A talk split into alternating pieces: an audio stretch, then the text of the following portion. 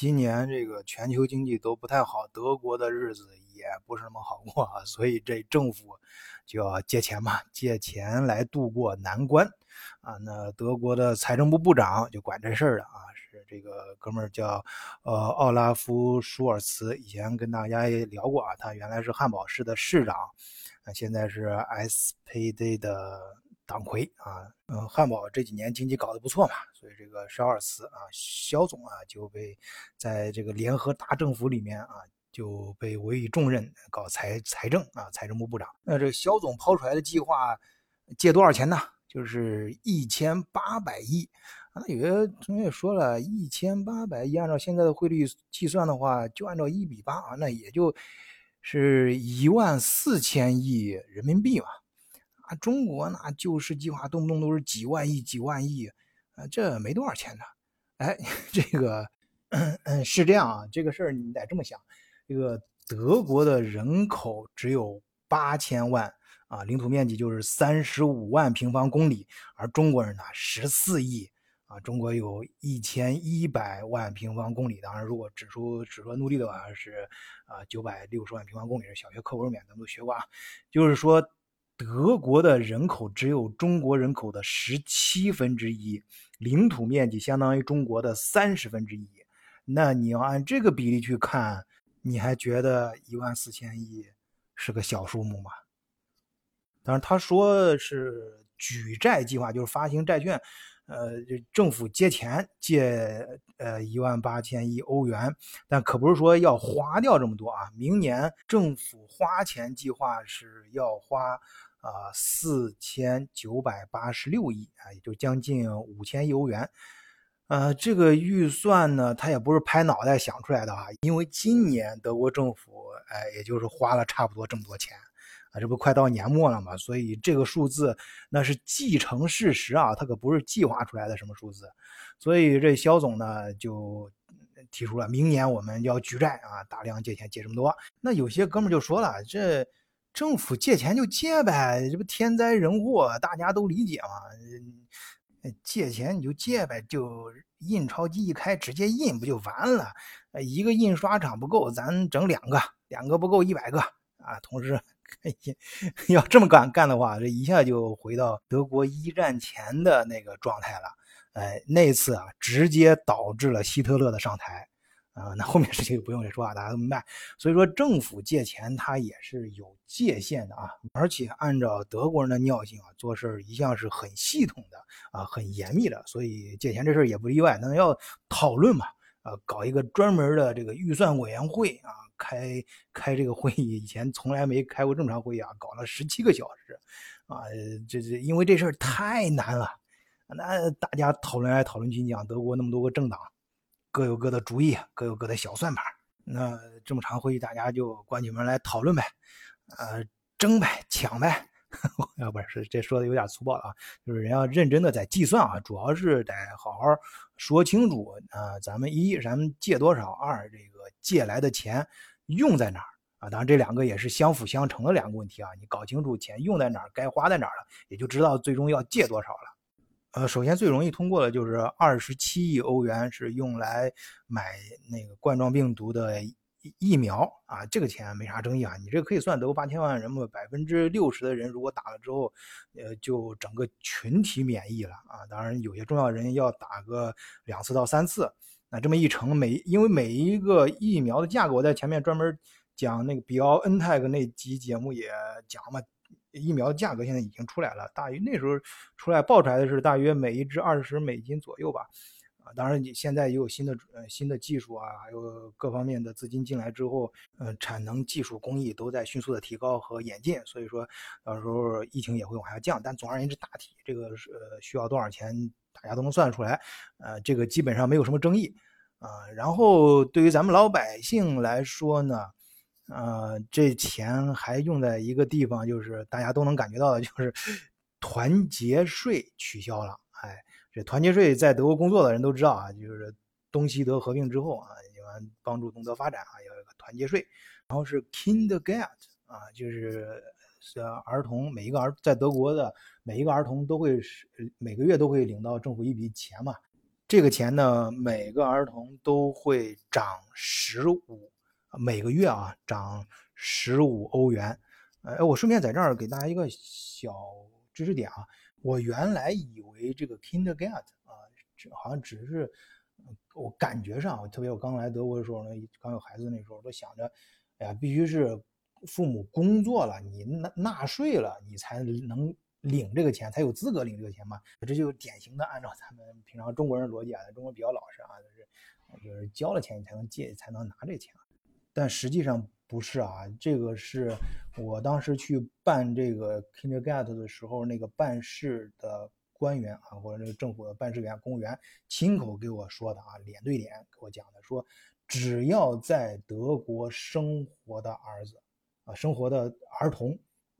呃，不管你这个跟父母的关系啊，是其他什么各个方面都没关系，都没有任何关系。只要这个儿童是在德国生活的，那他一个月就能从政府领到这个 Kindergarten。如果咱们听友有是在这边，比如说上学的啊，学生什么的，你完全没有像国家什么交什么工资税什么的，你注意啊，你你有孩子之后在这边，你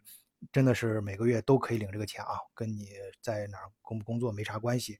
啊，而且你注意啊，如果你是学生身份的话，我反正我当年见过，也有其他，我当时没干这个事儿，但是后来我知道能干这事儿，就是而且没有任何负担啊，你你可以理，呃，一点都不理亏的去干这事，就是什么事呢？就是可以像德国有很多基金，你像这些基金写信申请。你说你怀孕了还读书什么的，你需要呃很多钱啊。呃，一般根据我有些朋友去申请这个这个钱的人啊，说到最后一个人差不多都能申请个四五千欧元。就是你为了因为你在德国生孩子了嘛，你很困难啊，需要这个钱。呃，现在我不知道啊，我知道这个数字是在我那时候大约十几年前吧。呃，好，不往远处扯啊，不然又没边了。啊，接着回来说，嗯，这。呃，最喜欢提意见的绿党呢，对这次借钱的事儿呢也同意啊，但是这钱怎么花，他就有自己的想法了啊。目前啊，他说这个方案就是这个呃，这个肖总啊抛出来的这个方案啊，呃，他关注更多的是德国的大财团啊，尤其是那些能源的暴利行业。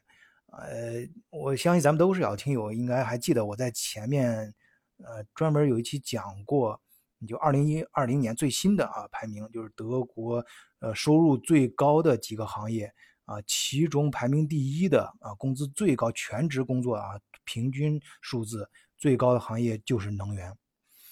啊，呃，绿党的意思是你这个方案呀，忽视了失业者和个体户。呃，他说这意思呢，同不同意？呃，这这个逻辑我们就不不展开分析了啊，要不然这 这期节目又没完了啊。反正就就是他就提出了这么个意见，主要就是争的财这个这个借来的钱怎么分啊，但怎么用的这个点。关于借多少钱啊，借钱这个事儿呢，也有其他政党是呃提的意见比较不客气啊，呃，典型的就是自民党啊，自民党直接就说了，你这钱呀。我不知道你怎么算的啊？你你借这个钱要借的这个数字比实际需要的整整高了两倍啊！这是他们那个政党的专家算出来的。说你借的太多了，其实这个钱说白了，你这妈借这么多钱，这中间有很多空头支票啊！哎，说到这儿啊，我给大家想说一下，就现在你要是在野的是那个呃联盟党和那个刚才说的呃肖总在的呃社民党，这德国几个政党。呃，正大家经常看德国新闻的话，说来说去好像记不住，也不太好分。哎，我告诉大家一个比较容易分的办法啊，就是你看媒体的时候，一看就知道是哪个党啊，就是靠什么分呢？靠颜色。呃，首先是原来啊德国最大那个政党，呃这几年好像会在走下坡路啊，就是就是肖总在的那个，呃 SPD 啊这个社民党，它的颜色是红色。啊，然后是现在真正的德国第一大政党联盟党，呃，就是咱们的莫大莫大妈或者是莫婶儿啊所在的那个政党，就是 CDU 和 CSU 所在的那个政党啊，他们联合在一起嘛，所以简称联盟党啊。它的颜色是黑色啊，然后绿党就是绿色，然后自民党 F payday 就刚才说的，提觉得他借钱借的太多了，直接多说一倍。那个党它的颜色是黄色啊。这个 F day pay 呢，呃，我当年在柏林工作的时候还专门去过他们呃的总部，做了一个那个小型的演讲啊。哎，说起来那也是晚醉当年的高光时刻啊！啊，当时尤其是我记得很讲，有有几个老家伙，就政党的老家伙去了，我在那儿讲。我当时负责是我是这边那个播一个，呃，华人最大的孵化器的总经理，然后我就就讲嘛，这个科技说他们这个自民党，他们一直是想，呃，自自称是他们是代表德国的中产阶级啊，其实他们想这是他们一个很很很美好的愿望，但实际上很多中产阶级并不投他们啊，所以其实他们的体量并不是很大。啊，但是据说这个政党是最有钱的，呃，所以我当时就是讲的，他们给出呃主题，呃，主要就是讲这个科技发展跟呃现在呃欧盟的安全等欧盟的发展的一些关系啊，我就说这个政党的定位啊，就是他们虽然说体量不大，但是他们总是呃绑在德国的。方向上就是德国呢，呃，是哪个方向，他们这个政党就离哪个方向更近啊。虽然就是其实咱老百姓大实话就是说那个船小好掉头啊，跟着方向走。然后当时我做那 PPT 的时候还给他们发画了很形象的啊图啊，就现在这个像火箭啊，他们就像这个绑在火箭上的加速器一样，帮助德国的呃这个这个。用他们的这个 力量帮助德国的科技啊发展腾飞，哎呀，当时讲他们真是心花怒放啊！呃，当然当时我自我感觉也非常棒啊，因为确实是我觉得高刚说，当时跟我一块儿演讲这个主题的另外两个人，一个是呃这个北约的一个专家，另外一个是呃就是柏林最有名的那个商学院啊，我都不提名字啊，不给人家做广告了。他因为他是私立的商学院。呃，它里面的一个教授，呃，然后德国当然还有什么 Link，这个也是红色，但是还有一个政党也不能不提啊，就是 AFD。我在前面几期节目里大家讲一些呃不太那么政治正确的话题的时候，经常会提到这个党啊，就 AFD，这是这几年德国政局杀出来的一匹黑马啊，它的颜色是淡蓝色，呃，记记住这几个颜色，所以你看新闻的时候，一看到这个新闻图片的颜色，基本上就分开这几个档了。哎，然后你看这五颜六色的在 借钱这个事儿上啊，吵得大家是不可开交啊，所以这个呃，他们这这个会啊是德国呃这个预算委员会有史以来开的最长的一个会啊。那你像德国国内要借钱就吵得这么厉害，那在整个欧盟来说，欧整个欧盟也要借钱呀，他们那就吵得更厉害了，就更难了。啊，当然，但是他们呃搞搞定这事儿的比较早啊，因为据说是因为莫大婶她上半年这个德国疫情搞得不错嘛，尤其是跟美国相比啊，她的声望很高，所以借着她的声望，就是跟那个呃跟那个冯德莱恩啊，冯德莱恩的身世我也前面节目也专门讲过啊，就是另德国另外一个最有权势的女人啊，她也是典型的德国贵贵族啊，嗯。当年就是 A K K 后来自己辞职了，加上 A K K 他们三个女人基本上就搞定了德国乃至欧盟的整个政政局。基本上，呃，欧盟这场戏就这三三三个女人在演了啊。当然我说这有点戏剧化是吧？实际上肯定现实中会复杂多啊。但冯德莱恩搞的，他们搞的预算是多少呢？是整个欧盟他们要借钱借七千五百亿欧元，七千五百亿欧元。嗯，那大家看借这么多钱啊，当然这这次借钱的理由大家也都理解啊，就是因为呃新冠病毒啊，因为这次疫情，嗯，大家确实都遇到难处了。整个欧盟呢不能因为被这个疫情打倒呀，所以大家借钱得渡过难关。整个欧盟借，每个国家自己在借啊，然后借钱这个事儿呢，政府借钱嘛，那自然都是以政府呃的信誉为。为担保，当然，他这个七千五百亿欧元，它是以欧盟，它它它建立一个整个欧盟捆绑在一起的一个基金啊，是帮助整个欧盟度过这次难关。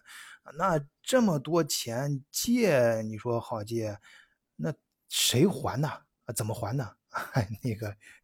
中国有一句话叫做“事缓则圆”啊，不行，这事儿往后推啊。德国的媒体上给出一句话，就是让下一代人来还啊，还这个钱。他实际的具体的数字就是说，呃，这笔这个债务呢是到二零二八年开始还啊。我估计啊，到时候这个是大概率还不上的啊，还不上怎么办呢？就到时候再见嘛。所以说。德国媒体说的这个让下一代人还钱呀，我觉得这个下一代它是不是一个绝对数字，而是一个相对数字？什么意思呢？就是到时候呃下一代人呃现这一代人的下一代到时候啊还不起这个钱怎么办？就再推到他的下一代嘛，啊，就一代人再推下一代，下一代的下一代啊，子子孙孙无穷尽也。呃，那。绑在一起借钱这个事儿最起劲儿的是谁呢？就是德国跟法国，当然他们交的份子钱也最多啊，但实际上他们拿到的钱并不是最多。但他为什么还还干这个事儿呢？哎，这中间就有学问了。那刚才一个人说啊，我给大家说那个下一代它是个相对概念，就是下一代的下一代子子孙孙无穷匮，这事儿可能就一直这样子推演下去了。这个只是这件事儿，呃。我觉得是有意思的一个比较浅的一个点，更深层次的是什么呢？我不记得大家还记不记得二零零八年金融危机，就是由美债引起的那个呃次贷由美国次贷危机引起的整个全球的经济危机，啊，那次的时候欧洲当然也被拽进去了嘛。那时候有个词儿嘛叫 “pigs” 啊，就笨笨猪四国，笨猪四国还是五国？就是就是就是还就是。我经常在节目里面讲的，地中海北岸那几个国家啊，呃，什么意大利啊、西班牙、葡萄牙跟呃希腊什么这几个国家，那次危机之后，那怎么度过危机？也是靠借钱的。不过那次主要就是借德国人的钱啊，所以那次之后，德国啊，在整个欧盟中的地位有了一个质的飞跃啊。你你比如说，你像那几个国家的财政，尤其是希腊，你的财政支出得受到德国人的监。呃，监控啊，就德国人批准你花这个钱，你才能花。呃，所以危机啊，有些经济危机的时候，不仅可以诞生很多伟大的公司，哎，更可以让一些国家实现它更深层次和更长远的一些呃战略布局。那么这一次绑在一起借钱呢，很明显啊，子子孙孙无穷下去，这事儿一代一代的肯定，呃，至少反正下一代、下下一代，我估计再再下下再下再往下推个三四代，呃。这钱也估计还不上，那越还不上越好，对德国来说，那就是大家绑得更紧了。而绑个更紧之后呢，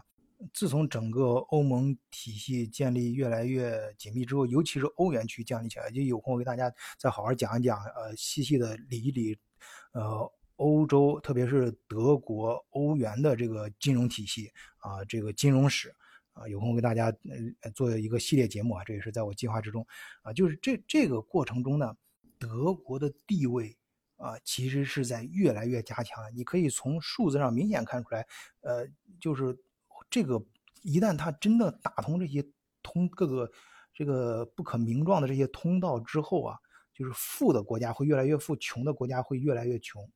或者换个说法，更明确的说法应该是，富的国家不一定会越来越富，但穷的国家一定会越来越穷。因为借钱呢，它会越越借越多，那它的经济自然就会越来越不健康。那德国在整个欧盟中的地位，那肯定会越来越强势，或者说，以德法领导的欧盟就会越来越像一个国一个国家。好，更多关于欧盟和德国的资讯，希望大家可以加入德国视角的呃听友群啊，入群方法都会写在简介里面。本期节目就到这里，谢谢大家收听，再见。